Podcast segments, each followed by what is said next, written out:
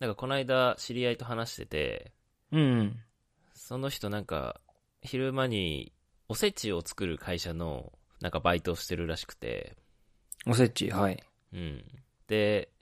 ほら、何万食とか作るわけよ。で、なんかその、おー通販とかで売ったりするようなやつあと、生協とか、うんうんうんそうそう、なんか、大手のスーパーとかに、で売られるような工場みたいなところで働いてるらしくて、で、だから、すごい大量に作るんだけど、ね、なんか、話してて、まあ今の時期、ね、年末とかはすごい忙しいから、うん。まあ忙しいですね、みたいな話をしてたんだけど、なんか、それ以外の時期って暇じゃないですかみたいな話をしたのよ。いやもう、お正月終わったらうんそさ、うね絶対暇じゃんって思うじゃん。そうね。そうだけど、いや実は全然他のあの月もやることあって、みたいな。なんか、とりあえずお正月が終わったら、その、大量に廃棄する、あの、おせちをずっとゴミ箱に入れ続けるっていう 作業があるんだって。えやば。いや、だからもう何万食みたいなのが余るんだって、毎年。で、それを、何万食もあんのいや、そう。それを、なんか、捨てるのに1ヶ月ぐらいかかるって言ってて。えやばいね。やばいでしょで俺、すごいびっくりしてさ、なんか、ゴミ箱なのかわかんない。大きなバケツみたいな、巨大なバケツみたいなとこに、どんどん入れていくんだって。うわ、マジもったいないね、それ。ね ちょっと引いたんだけど、その話聞いて。いや、それはひで引くでねも。さ、なんかその会社的にさ、そもそもさ、あの、大量に、まあ、廃棄しなきゃいけないっていうこのフードロスの問題もすごい深刻だけど、なんかそれに捨てるのに1ヶ月かける人件費とかも超もったいないなと思ったのよ。いやいや、どっちももったいないよね。しかもそれでうんちゃんと黒字出してんでしょまあね、そうだよね。すごいね。うーん、でももったいないよね。なんかお金もいやもさ、った食いない食材もさ、 もったいないしさ。そうそ誰も喜ばないロスだよね。う。で、まあでも多分これ日本だけじゃないと思うのよ。多分、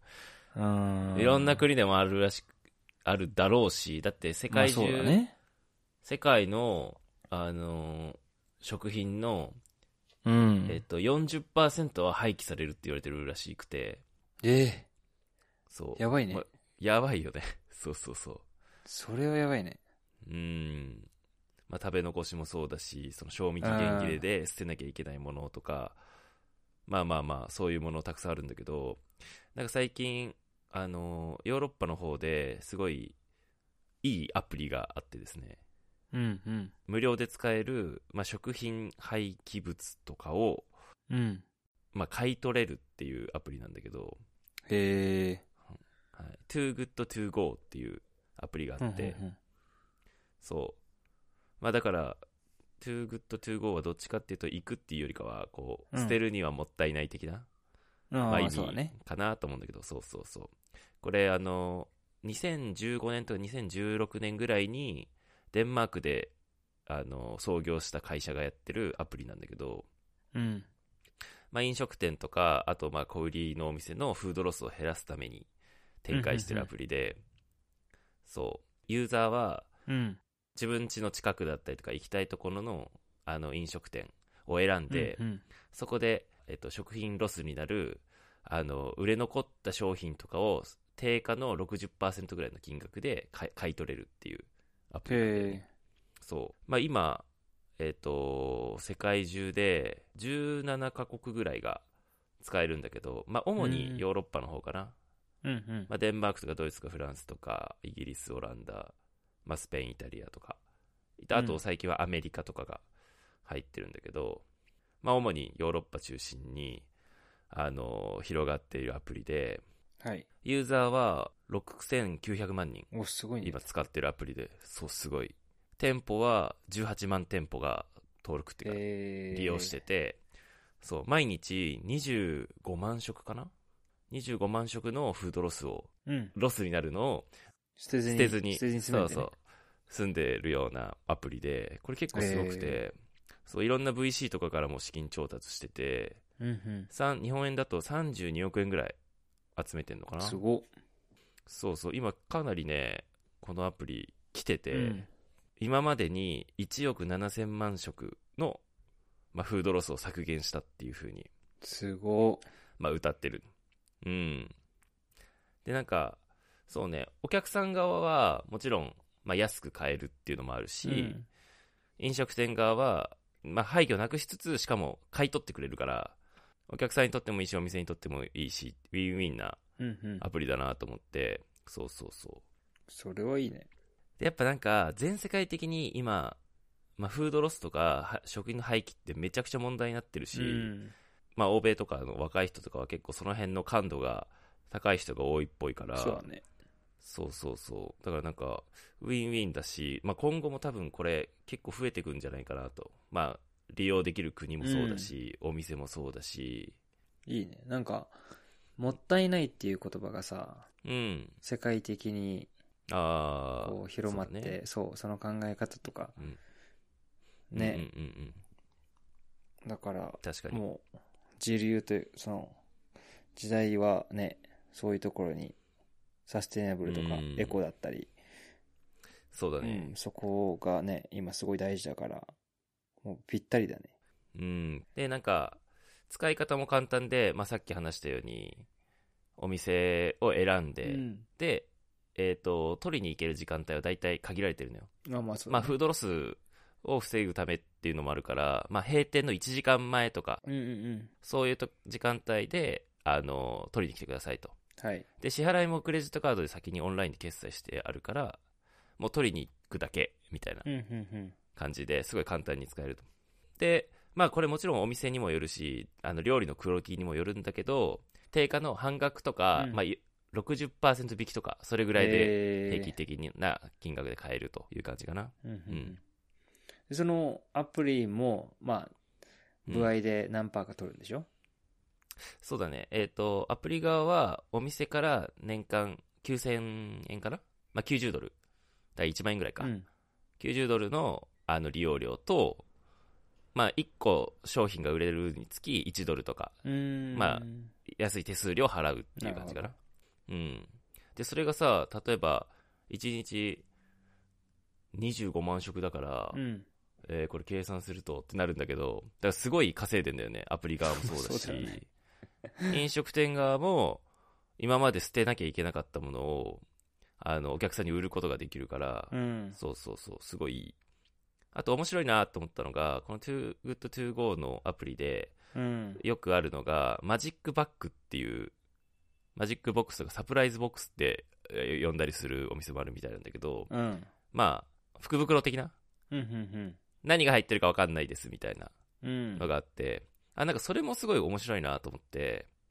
さっきさ、勘太郎くんが言ったもったいないみたいな言言葉、日本の言葉だけど、うん日本人って結構この、まあ、食品ロス意外と世界と比べたら気にしてる国かなと思ってて、それこそもったいないって言葉もあるし、あと、スーパーとかって行くと、なんか閉店の1時間前とか2時間前とか、50%引きのシール貼ったりするじゃない、うんやったるやるねそう、惣菜だったりさ、わかんないおにぎりだったりとかさ、ああいうの、パンもそうだし、ああいうのもともと日本の文化としてあったから、なんか、ね、うんあのーあんままだこれ日本で広まんないと思うんだけど俺なんかこのマジックバッグっていうのはなんかちょっと面白いなと思ってうんなんか開けてみないと分かんない 何が入ってるか分かんないっていうのをなんか普段自分じゃ選ばなかったような食べ物があのー入っててなんかサプライズ感あってちょっと面白いなと思ってうんまあなんか嫌いなものが多い人はちょっとあれかもしれないけどそうあんまり好き嫌いなない人は楽しめるんじゃないかなと思って確かになんかこういうのもちょっとうん面白いなと思ってえーうんなんかふ二つだけ気になるんだけどうんそのどのレベルの売れ残りっていう、なんかお店側もさうん売れ残りって呼んでるからうん、まあまあダメでもう売っちゃえんじゃねえぐらいな気持ちでああ売っちゃっそうただねりしないのかなとかちょっと怖いよねこれ結構、まあ、これちょっと日本じゃ使えないから実際に使ってみたわけじゃないけど、うんなんかいろんなレビューみたいなのが結構あるのよツイッターに上がってたりとかブログに書いてる人がいたりとか、うんまあ t o g o t o g o 使ってみたよみたいなのでそうするとやっぱねみんなすごい評判良くてこの金額例えば5ドルぐらいでこんなになんかドーナツいっぱい入ってんのみたいな感じで結構あのマイナスのネガティブなコメントをしてる人は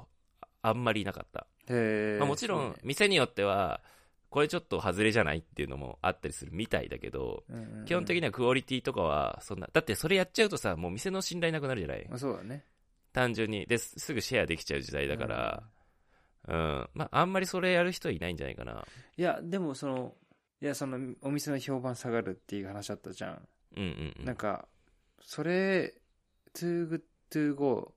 やることによって、それ狙いの人が増えちゃって、通常の時間売れないとかってないのかなそうだねまあもちろんそれもあると思うたださっき話したようにこの受け取れる時間が限られてるからうん。まあ要はもうほんとスーパーのあの50%引きシールと同じでもう閉店時間の1時間前だけしか、まあ、買うことができないそこから限定10個とか商品が出るわけなんで、うんまあそれなんかうぞうむぞうにブランド価値下げるっていうのはまあないかなと思っててなるほどねあともう一つは